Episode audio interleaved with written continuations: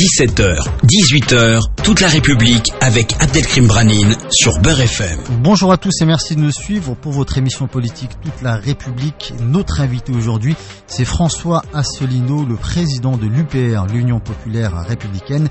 Son interview dans quelques minutes, juste après un passage en revue de l'actualité politique de la semaine avec Delphine Thébault. 17h, 18h, toute la République sur Beurre FM. Bonjour Abdelkrim, bonjour à tous. À la une, cette semaine, Air France, après la chemise arrachée, les réactions politiques que cela a suscité, les placements en garde à vue de cinq salariés cueillis au pied du lit ont fait réagir. Ils ont fait réagir particulièrement Jean-Luc Mélenchon, l'élu du Front de gauche, les a soutenus. Il a aussi appelé à recommencer, se disant prêt à aller en prison à leur place. Et toujours en pleine crise d'Air France, François Hollande et Emmanuel Macron se sont fait chahuter. Un syndicaliste a refusé de serrer la main du président. Cela s'est passé à Une femme a pour sa part pris à partie le ministre de l'économie alors qu'il s'exprimait à Lyon. Elle lui a dit qu'il n'avait rien d'un socialiste. Manuel Valls, lui, était en voyage cette semaine, direction l'Égypte, la Jordanie et puis dernière étape, l'Arabie Saoudite. Le Premier ministre y a annoncé 10 milliards d'euros de contrats signés. Et pour le Front National, la semaine a rimé avec justice puisque Jean-Marie Le Pen a signé mercredi le parti devant le tribunal de grande instance de Nanterre. Il demande sa réintégration. Il réclame aussi 2 millions de dommages et intérêts. Marine Le Pen, elle n'a pas l'intention de s'expliquer hein, sur les graves soupçons de financement illégal qui pèsent sur le Front National. Simplement refusé de répondre à la convocation des juges. Et puis pour finir, à croire que Nadine Morano a été récompensée pour sa sortie sur les races dans On n'est pas couché. D'après un sondage IFOP, sa popularité a bondi de 5 points et s'établit donc à 32% de bonnes opinions. 64% des sondés jugent toutefois qu'elle est un handicap pour les républicains. 17h, 18h, toute la République sur Beurre FM la République, je reçois François Asselineau, bonjour.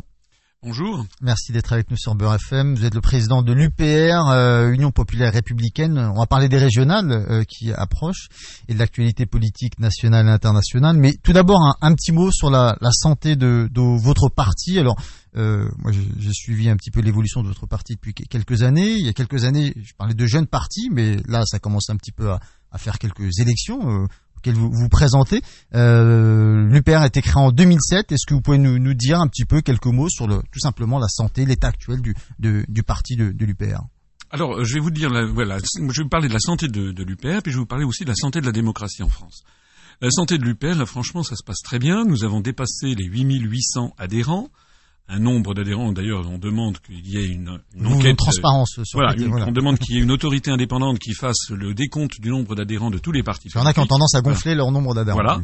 Et alors, ceux qui doutent de ce nombre, je rappelle au passage que ça fait plus de deux fois à peu près le nombre d'adhérents de ELV et à peu près quatre ou cinq fois celui de celui du NPA de M. Besancenot. Euh, ceux qui doutent de, ce nom peuvent aller également regarder les, résultats sur Internet, euh, où nous battons des records. Notre site internet upr.fr, euh, selon les jours, est désormais quasiment le premier site le plus consulté de tous les partis politiques français. C'est quand même un tour de force.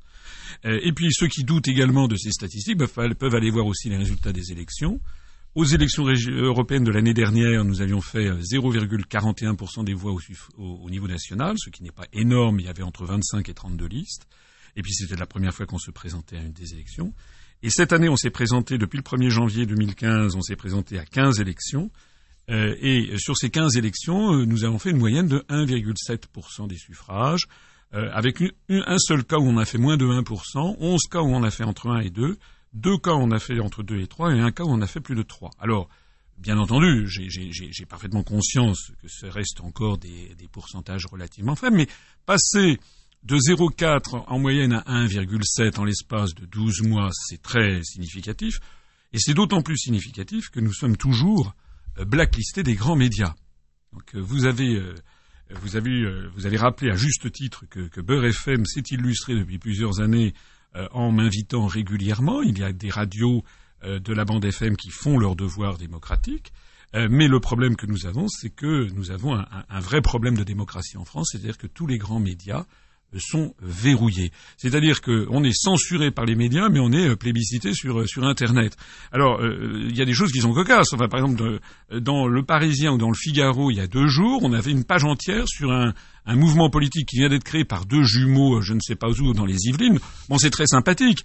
Mais enfin, ils ont une page entière, et nous, qui existons depuis huit ans, qui, qui avons, qui commençons à faire bouger l'ensemble de la scène politique française, il n'y a toujours pas eu un seul mot depuis huit ans dans le Parisien ou dans le Figaro. Ou faut faire le buzz comme Nadine Morano. Vous avez vu ce que ça a donné récemment. Oui, mais alors, euh, oui, bien sûr, mais ça, c'est, ah, ça, c'est faire le buzz d'une façon, d'une façon scandaleuse, d'une part, et, et c'est pas notre genre, puisque nous, nous misons sur l'intelligence des gens. On mise sur le fait qu'on s'adresse aux électeurs, aux électeurs français, en leur disant voilà, nous on arrête de vous prendre pour des imbéciles, voilà la, la réalité de la, de la situation. C'est pour ça que ça marche d'ailleurs.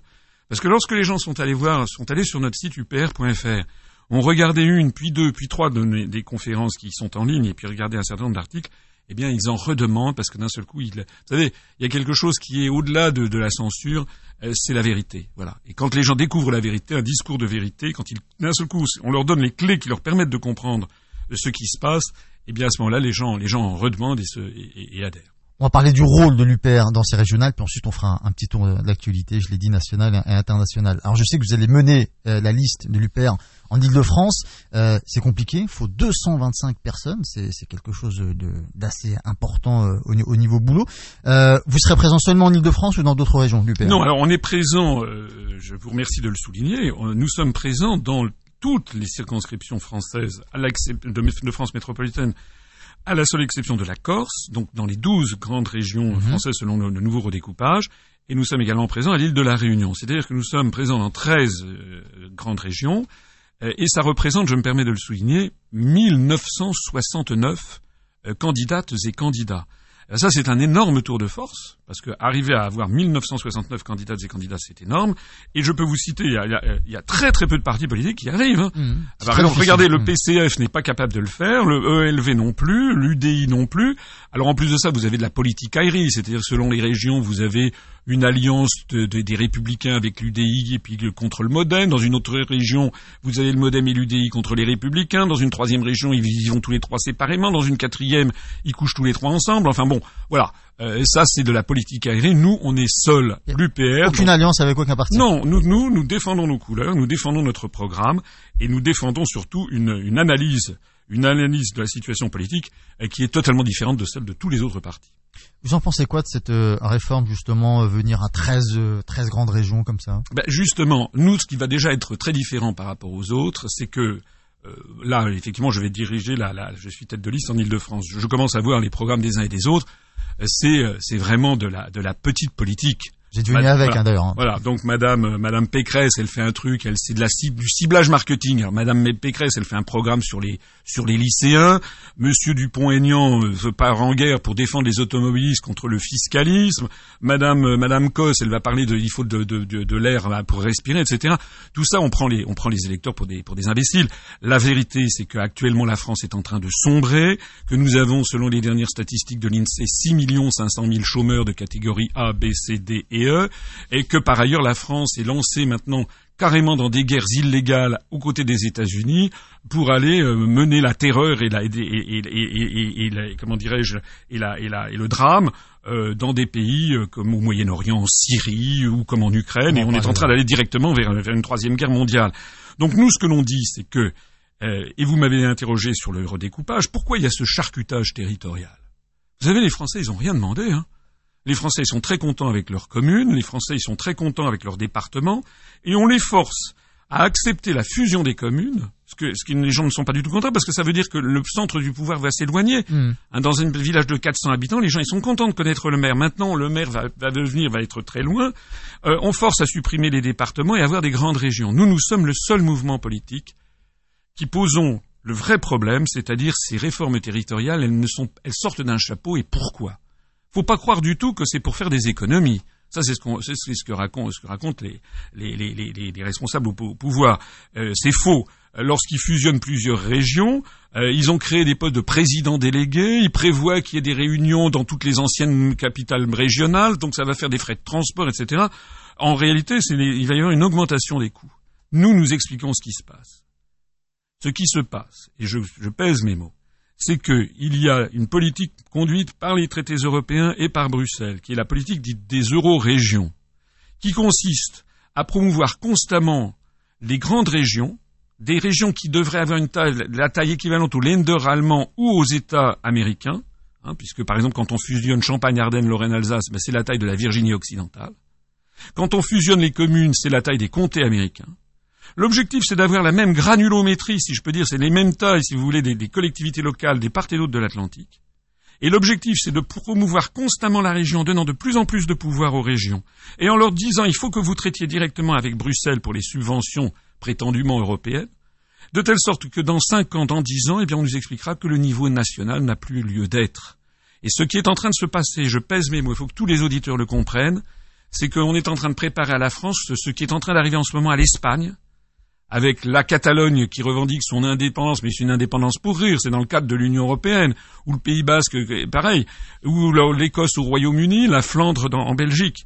C'est-à-dire qu'il y a derrière des forces qui visent à détruire les États-nations. Et c'est pas sympathique hein, de dire euh, la Catalogne va être indépendante ou l'Écosse.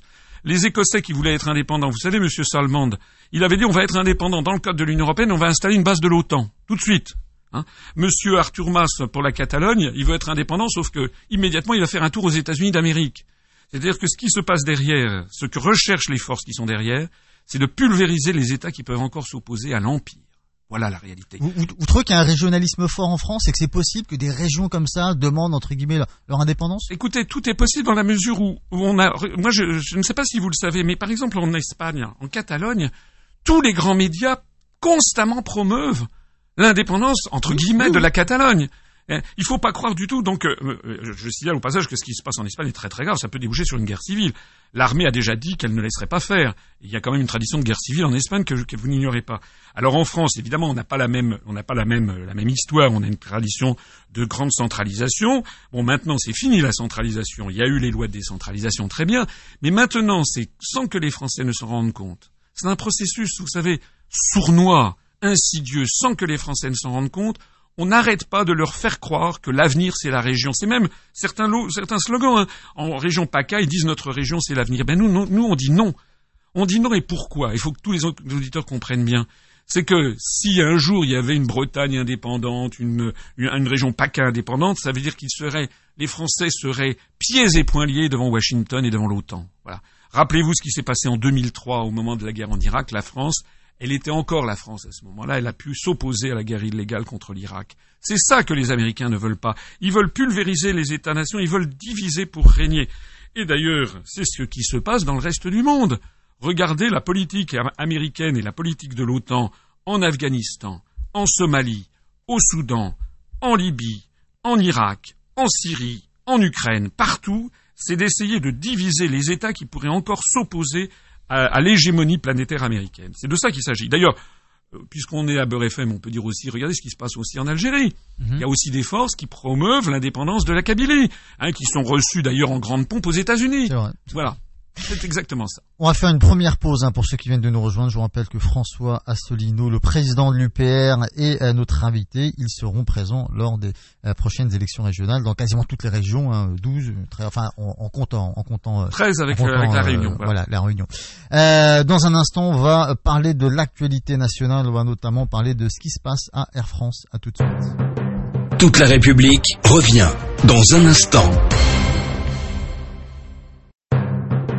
17h, 18h, toute la République avec Abdelkrim Branine sur Beurre FM. Toute la République, deuxième partie pour ceux qui viennent de nous rejoindre. Je vous rappelle que François Asselineau est mon invité aujourd'hui. C'est le président euh, de l'UPR, l'Union Populaire Républicaine. Il sera d'ailleurs tête de liste pour la région euh, Île-de-France concernant euh, l'UPR. On a parlé des régionales, on pourrait, y revenir François Asselineau au, au, cours de cette émission, mais on va passer en revue l'actualité international, national, les deux sont liés. Euh, ce qui se passe en ce moment depuis quelques jours à Air France, on a vu ces images avec ces cadres chemises déchirées. Là, euh, cette semaine, ce sont des salariés qu'on est venus euh, cueillir chez eux à leur domicile à, 6 heures du matin, un peu comme des, des malfrats. Donc voilà, il y a les pour, il y a les contre. où est-ce que vous vous situez un petit peu là-dedans, François Asselineau Écoutez, on ne peut pas, dans un État civilisé, on ne peut pas approuver des lynchages. Ça, c'est pas possible. Bon, il y a eu des violences qui ont été commises qui sont quand même, qui sont quand même inacceptables. D'autant plus, je me permets de le souligner, que euh, ces violences ont été commises à l'égard de salariés d'Air France, qui sont des, des cadres, voilà, qui sont mm. finalement à la même enseigne que tout le monde, qui ne font qu'appliquer les, les, les, décisions d'une direction générale et d'un actionnariat. Donc, euh, à la limite, les violences se, se comprendraient mieux d'un point de vue, d'un point de vue théorique, si j'ose dire, vis-à-vis des, des, actionnaires que vis-à-vis d'autres salariés. Bon, mais de toute façon, nous, on condamne toujours les violences.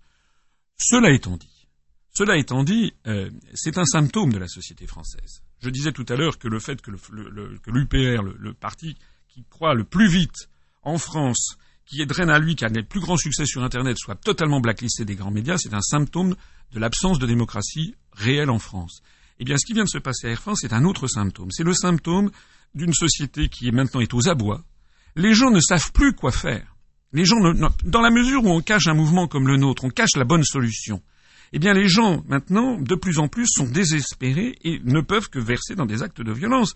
Vous comprenez? Lorsque vous avez un président de la République comme François Hollande qui, ose donner des leçons sur cette affaire en disant qu'ils ont sali l'image de la France, ben, je ne sais pas si, les salariés qui ont, agressé les dirigeants de, d'Air France euh, dégradent l'image de la France. Ce que je sais, c'est que M. Hollande est le premier à dégrader l'image de la France.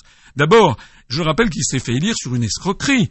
Il s'est fait élire en disant mon adversaire c'est la finance, et après ça, il, est pieds et poings devant la finance internationale.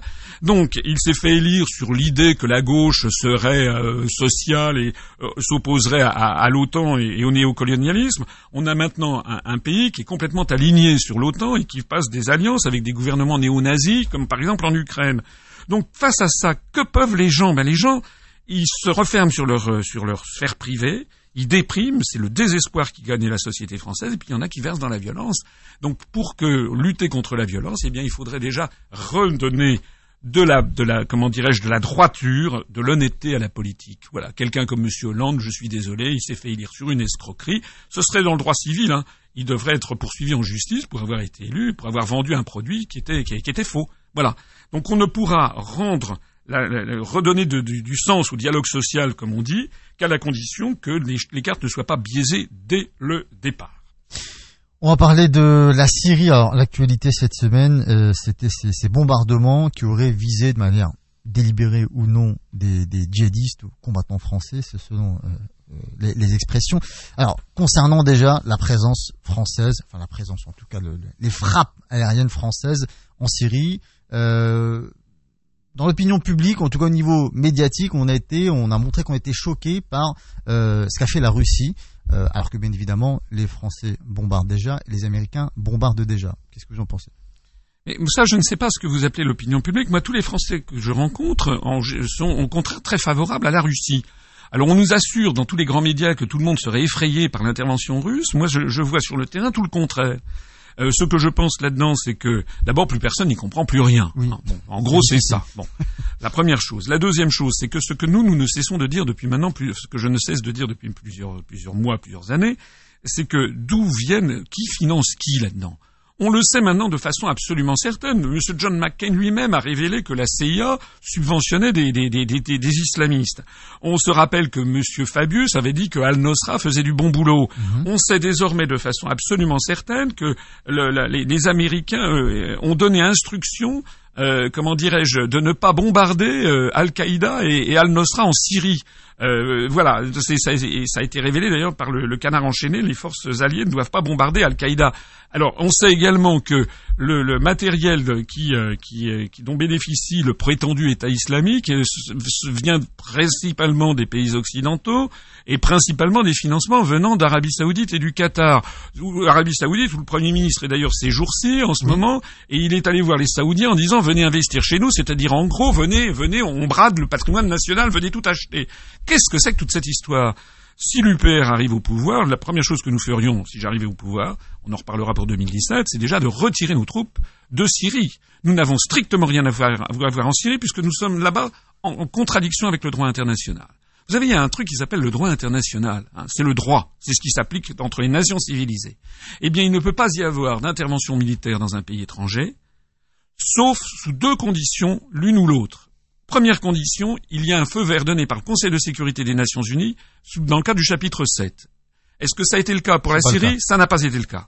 Deuxième autre possibilité, à la demande du gouvernement légitime, légitimement reconnu par l'ONU. Or, actuellement, le gouvernement légitimement reconnu par la Syrie, par l'ONU, c'est justement le gouvernement de Bachar el-Assad, que cela plaise ou ne plaise pas. D'ailleurs, je signale que Bachar el-Assad, d'après tout ce que l'on sait, d'après les informations disponibles et les observateurs, bénéficie du soutien d'à peu près sans doute 60% de la population. J'ai pas dit la, totalité, mmh, mmh. et d'une majorité.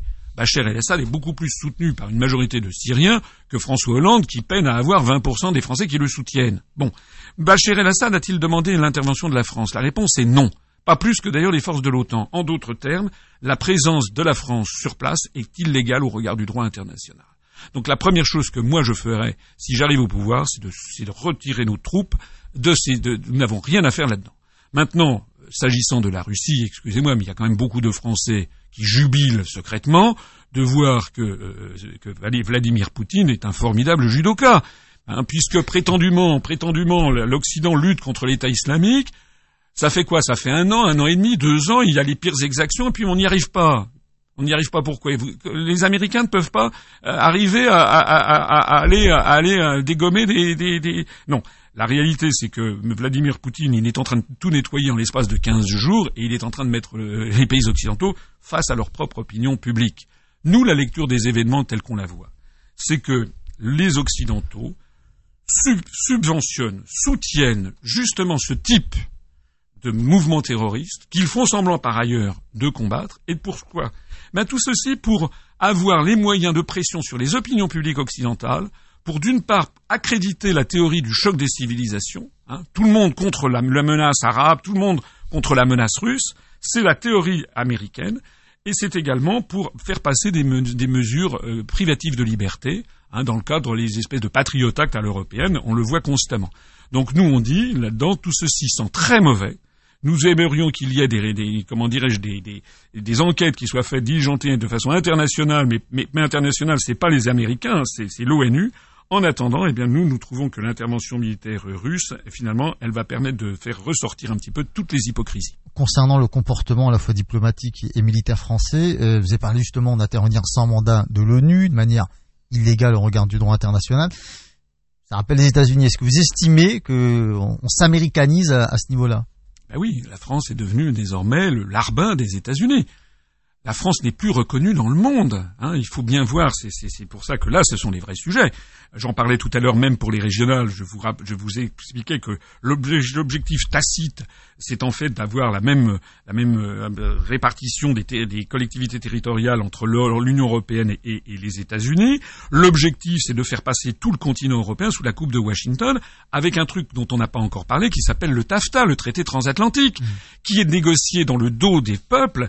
Vous avez vu ce cet énorme scandale, il y a eu un million de pétitions contre le TAFTA au niveau européen. La Commission a mis ça au panier. Maintenant, il y a eu 3 millions 300 000 pétitions. La Commission met ça encore au panier. Mais donc, on a affaire à une véritable dictature qui impose au peuple d'Europe une américanisation accélérée dans tous les domaines, et y compris d'ailleurs dans le domaine diplomatique et militaire. C'est la raison pour laquelle le mouvement politique que j'ai créé il y a huit ans, quand je disais qu'il fallait sortir de l'Union européenne, de l'euro et de l'OTAN, euh, les gens, c'était un discours qui était finalement trop trop, trop d'avant-garde, qui, ne percutait pas dans l'opinion publique. Les gens se disaient mais pourquoi, qu'est-ce qui lui prend, etc. Mais maintenant, chaque mois qui passe, les gens se rendent compte effectivement que nous sommes dans une espèce de prison des peuples et que l'Union européenne c'est la face civile d'une médaille, de la même médaille d'asservissement, si j'ose dire, dont la face militaire est l'OTAN. Il faut sortir des deux et je me permets de préciser que nous sommes le seul mouvement politique à le dire et à le proposer. En particulier, le Front National ne le propose absolument pas. J'invite tous les auditeurs qui le croiraient Allez regarder minutieusement les professions de foi du Front National. D'ailleurs, Madame Le Pen, elle est reçue en grande pompe par le magazine Time à New York. Elle est considérée par les Américains comme une des 100 personnes les plus influentes. Madame Le Pen passe constamment sur tous les grands médias du système. Bon, ben voilà, on a compris, c'est un opposant pour, c'est un opposant de pacotille, c'est un opposant pour rire. Juste pour terminer concernant la Syrie, tout à l'heure vous avez évoqué la, la, possibilité ou en tout cas le risque d'un troisième conflit mondial. Euh, évidemment, ça rappelle euh, la guerre froide, on a la Syrie, on a les États-Unis, on a l'Europe, on a, on a le Proche-Orient. Euh, il y a un spécialiste en géopolitique qui a écrit un article très intéressant il y a, quelques jours euh, là-dessus, en disant que la troisième guerre mondiale avait commencé, même s'il a avoué par la suite, bon, qu'il avait un petit peu exagéré dans le titre, juste pour nous alarmer. Est-ce que vous estimez, je sais pas, que c'est possible, tout simplement? Je, là pour le coup, je, ne suis pas, je ne suis pas devin. Ce qui est certain, c'est que euh, c'est que ça sent mauvais. Euh, ce qui est certain aussi, c'est qu'il y a quand même l'équilibre de la terreur qui existe toujours. Bon, ça veut dire qu'il y a quand même des forces thermonucléaires qui, à mon avis, euh, sont là pour empêcher que ça ne dérape jusqu'à jusqu'à sinon c'est l'extinction de, la, mm. de, l'espèce humaine sur la planète Terre. Donc il faut espérer que les gens n'en arriveront pas à, à, ça.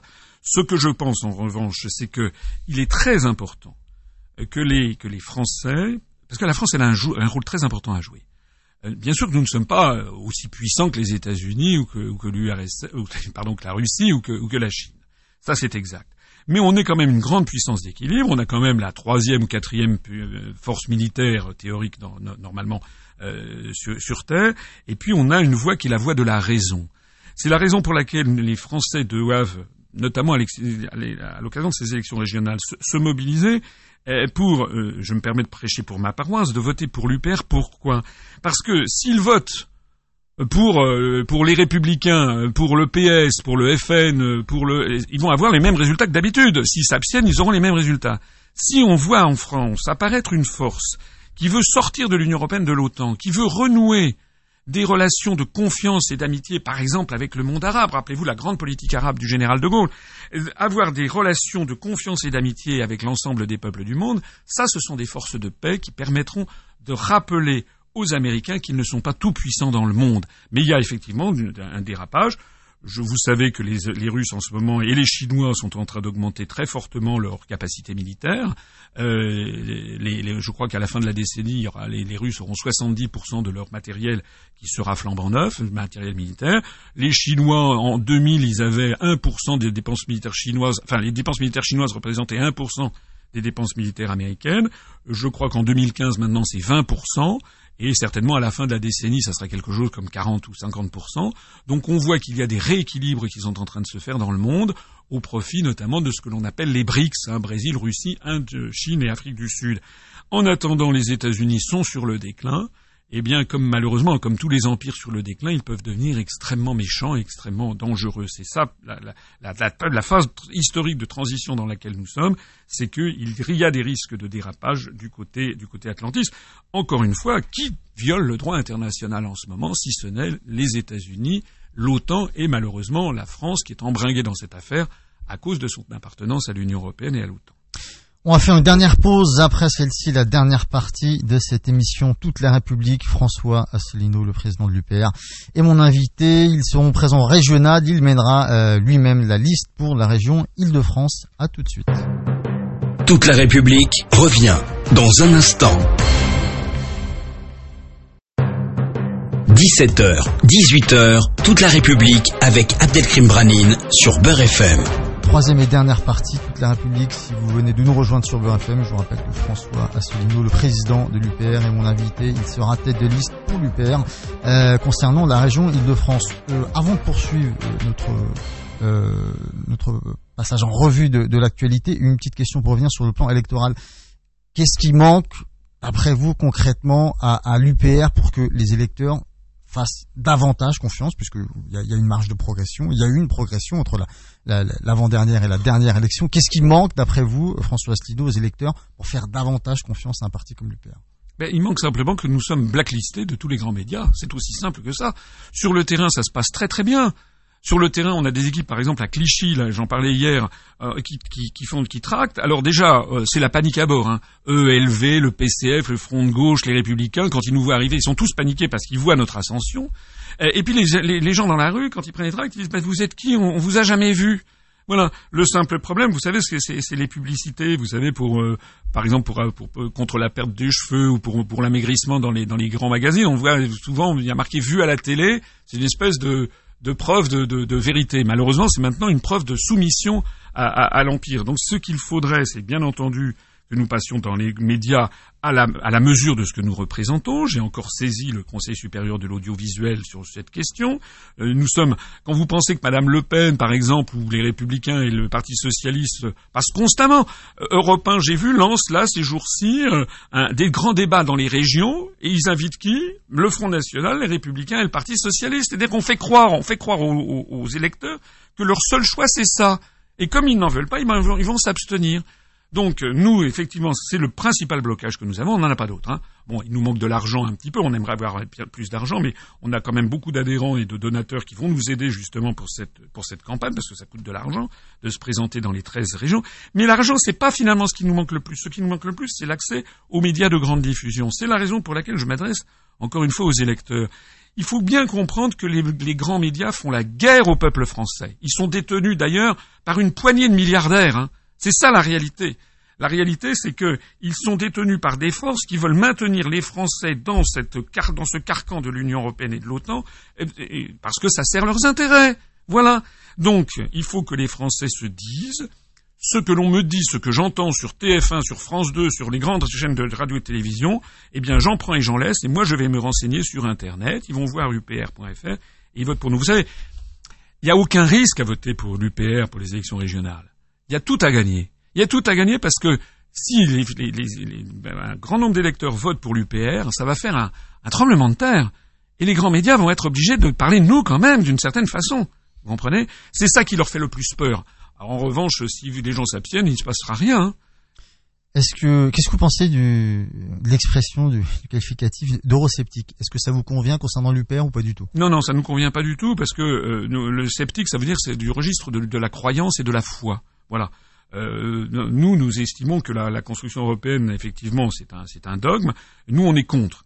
Euh, donc, nous, on n'est pas eurosceptique. Nous, on est un mouvement de libération nationale. Est-ce que vous imaginez, par exemple, euh, que qu'on ait qualifié le le FLN algérien à l'époque, on les qualifiait de, de, de, de franco-sceptiques. Non, non, c'est un mouvement de libération nationale. Et puis les, le, et puis les Viet Cong euh, euh, au Vietnam, ils étaient américano-sceptiques. Non, non, ils étaient un mouvement de libération nationale. Nous, nous analysons. C'est très important votre question parce qu'elle montre le, la frontière absolue qu'il y a entre nous et les, ce qu'on appelle l'opposition de pacotille. C'était ma prochaine question. c'est ça. C'est-à-dire que euh, nous, on l'a vu, par exemple, on est le seul mouvement politique Dès le début de cette année, on a dénoncé ce qui s'est passé en Grèce. On a dit, vous allez voir Tsipras et Syriza, c'est des oppositions de pacotille. Alors il y a des gens, même en interne, à l'UPR, des gens qui disent quand même, vous exagérez, il faut lui laisser la chance. Et je disais non, parce que si on allait voir le programme de M. Tsipras et de Syriza, eh bien on découvrait qu'il était, il trouvait que l'euro c'était très bien, que l'Union européenne il fallait changer d'Europe, etc. Donc nous, à partir de ce moment-là, on, ça y est, on a compris. Nous, on explique aux gens, on ne peut pas changer d'Europe. L'Europe, elle ne peut être modifiée qu'à l'unanimité des, États membres, des 28 États membres, c'est l'article 48 du traité de l'Union européenne pour être précis, eh bien il n'y aura jamais une unanimité pour faire une Europe à la française. Voilà, une Europe à la Mélenchon, il faudrait que les 28 pays soient dirigés par 28 Mélenchon. Vous imaginez, vous imaginez le Luxembourg ou les pays scandinaves dirigés par un, par un, par un, par un mouvement euh, très très à gauche. C'est absolument impossible. D'ailleurs, même en France, ça n'est jamais arrivé. Donc, euh, nous nous disons, il faut sortir de ça par l'article 50 du traité de l'Union européenne qui permet de sortir de l'Union européenne. Et aussitôt, on s'aperçoit que la scène politique est totalement vide. Plus personne ne dit la même chose que nous. C'est comme pour l'OTAN.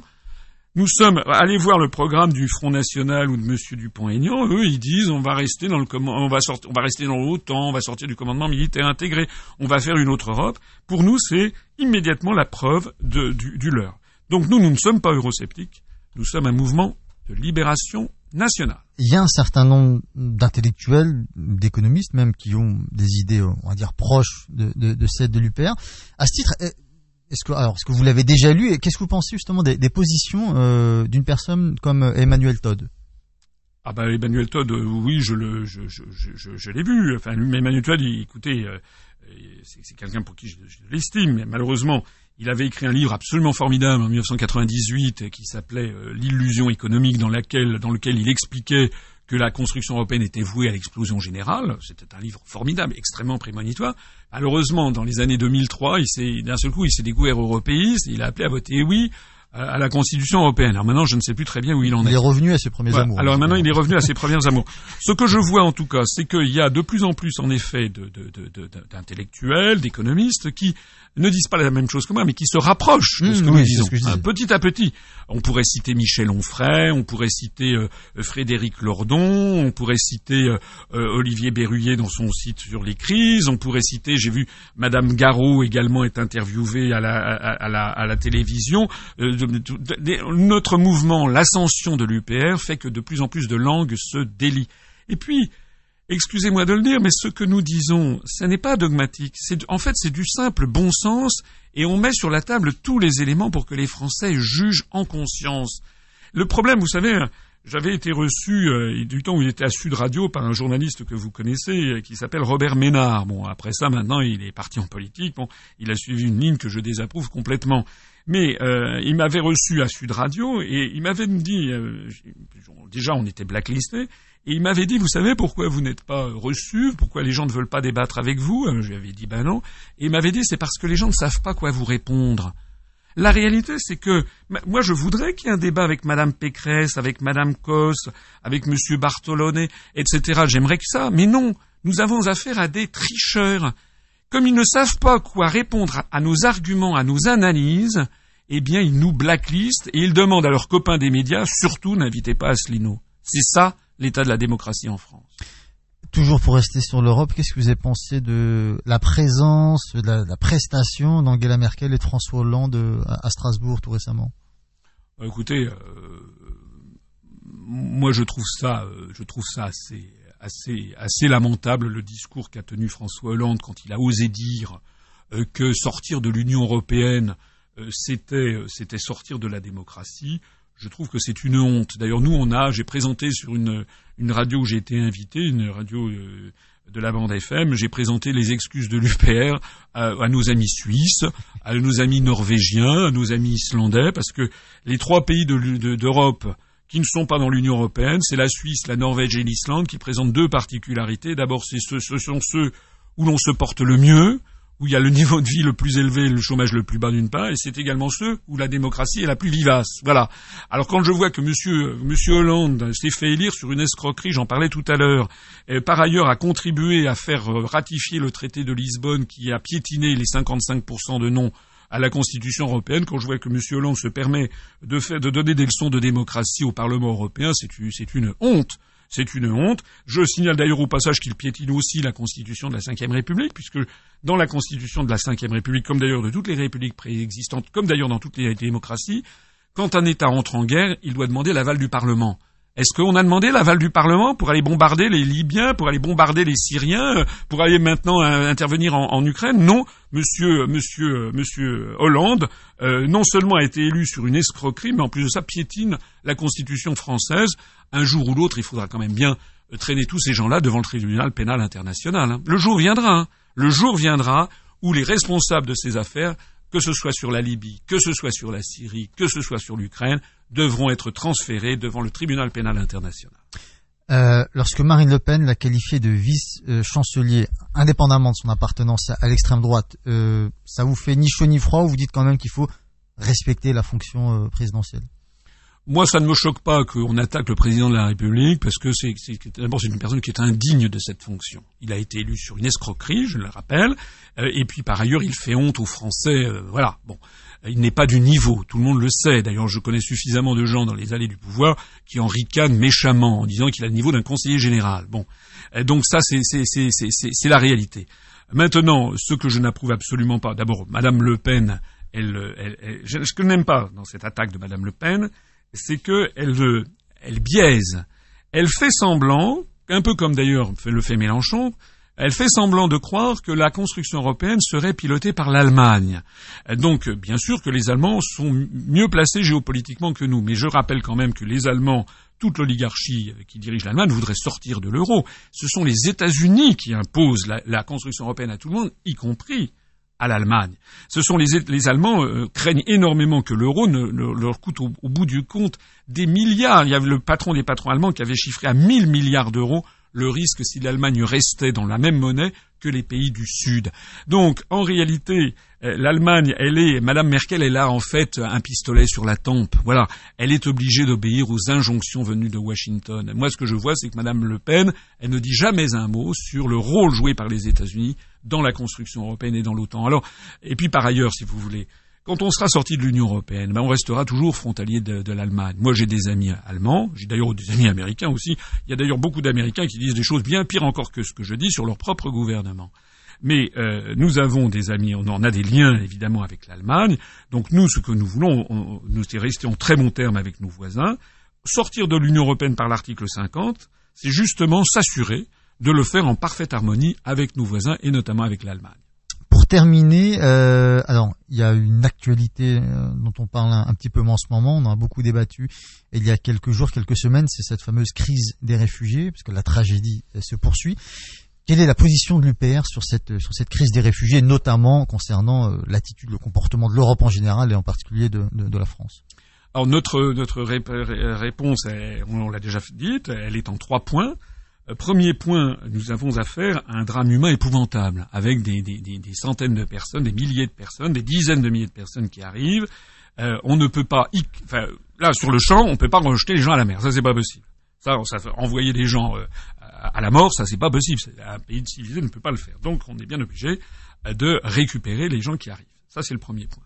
Le deuxième point, c'est que notre, notre analyse, c'est qu'on ne voit pas pourquoi l'Union européenne en, général et l'Allemagne et la France en particulier devraient être le seul lieu de destination de ce qu'il faut bien appeler des réfugiés de guerre. Ce sont des réfugiés de guerre. Il y a un organisme qui s'appelle le Haut Commissariat des Nations Unies pour les réfugiés. Eh ben il, est, fait pour exister. Donc ce HCNUR qui a été, dont personne ne parle, il est quand même très important. Il devrait justement intervenir euh, en Méditerranée et orienter ensuite les réfugiés vers un certain nombre de pays du monde. Il n'y a pas que pourquoi seulement les pays de l'Union européenne, les États-Unis, le Canada, l'Amérique du Sud, les pays de la Ligue arabe aussi, pourquoi pas? Les pays du Golfe, euh, les pays du Golfe pourquoi pas? Et puis aussi l'Australie, la Nouvelle-Zélande, la Chine, enfin que tout le monde se prenne prenne une partie de, de ces euh, réfugiés pour qu'il n'y ait pas un afflux massif. Euh, le troisième point, c'est que euh, nous, et c'est notre troisième point, je l'ai d'ailleurs déjà dit tout à l'heure, il faudra quand même bien un jour ou l'autre qu'on demande des comptes aux responsables. Parce que pourquoi il y a soudain tout cet afflux de réfugiés? C'est parce que il y avait des pays eh ben, qui se portaient, je, ne dis pas que c'était merveilleux, mais qui se portaient correctement, et pour la, les, politiques que j'évoquais, je crois, en première partie de cet entretien, la politique euh, américano-atlantiste qui consiste à détruire les États-nations euh, pour euh, semer la panique et des seigneurs de la guerre et puis qu'on fasse son business. Hein. La Syrie, par exemple, en ce moment, c'est pas moi qui le dis, c'est l'UNESCO. La Syrie, en ce moment, est en train d'être pillée, son mmh. patrimoine archéologique et historique par les gens prétendus du prétendu État islamique et qui envoient des, des œuvres d'art inestimables à des commanditaires outre-Atlantique ou, ou, en Europe. Nous nous disons qu'il va falloir un jour ou l'autre que les responsables de cela rendent compte de leurs actes devant le tribunal pénal international. ce sera le mot de la fin. Merci euh, François Asselineau. On vous dit à très bientôt euh, sur BFM. Je rappelle donc euh, l'UPR, votre parti politique, sera présent lors des prochaines élections régionales et vous serez tête de liste pour la région Île-de-France. Euh, dans un instant, c'est Mohand et toute son équipe qui vont prendre le relais euh, pour l'émission Fou de Sport. Moi, je vous retrouve dès lundi 19h pour les informer. Euh, très bonne fin de week-end sur Beurre FM. Retrouvez toute la République dimanche prochain de 17h à 18h sur Beurre FM.